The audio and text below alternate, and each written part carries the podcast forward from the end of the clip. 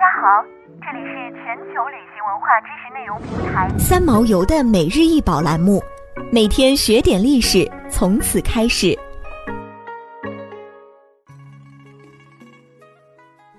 每天学点历史，从每日一宝开始。今天给大家分享的是黄釉五岳扁壶，该壶为陶器，高二十厘米，宽十六点五厘米，口径六厘米，扁壶为白色胎质。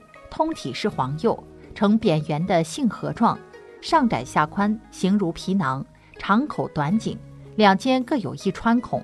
壶身两面似为铜模印出的胡腾舞图案，图案中的乐舞者的形貌着装均为胡人形象。这件黄釉扁壶是仿西亚金属器的造型，连珠纹、忍冬纹、连座等装饰，还是模印的胡腾乐舞场面。整体釉色莹润，画面繁简得当，构图疏密有致，具有极高的艺术价值。现收藏于河南省博物院。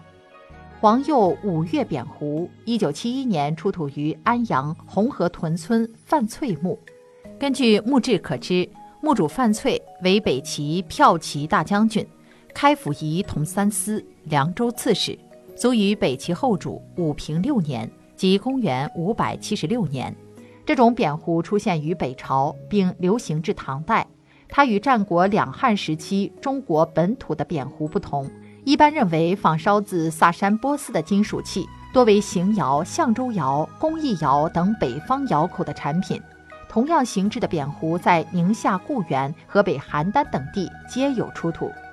扁壶壶身正背两面模印相同的乐舞场面，画面正中一人在莲座之上婆娑起舞。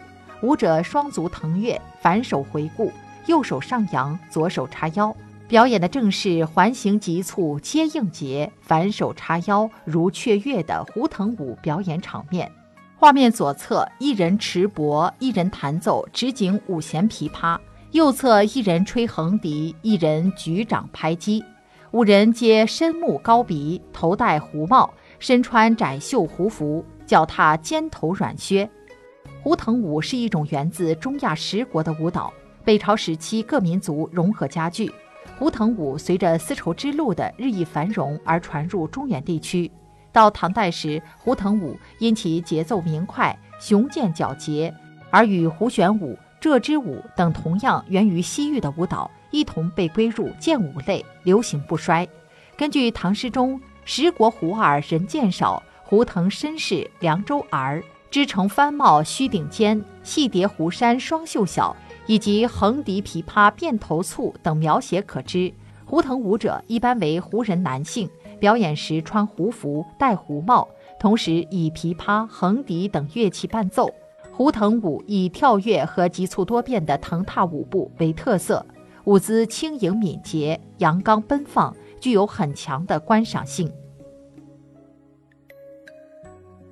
想要鉴赏国宝高清大图，欢迎下载三毛游 App，更多宝贝等着您。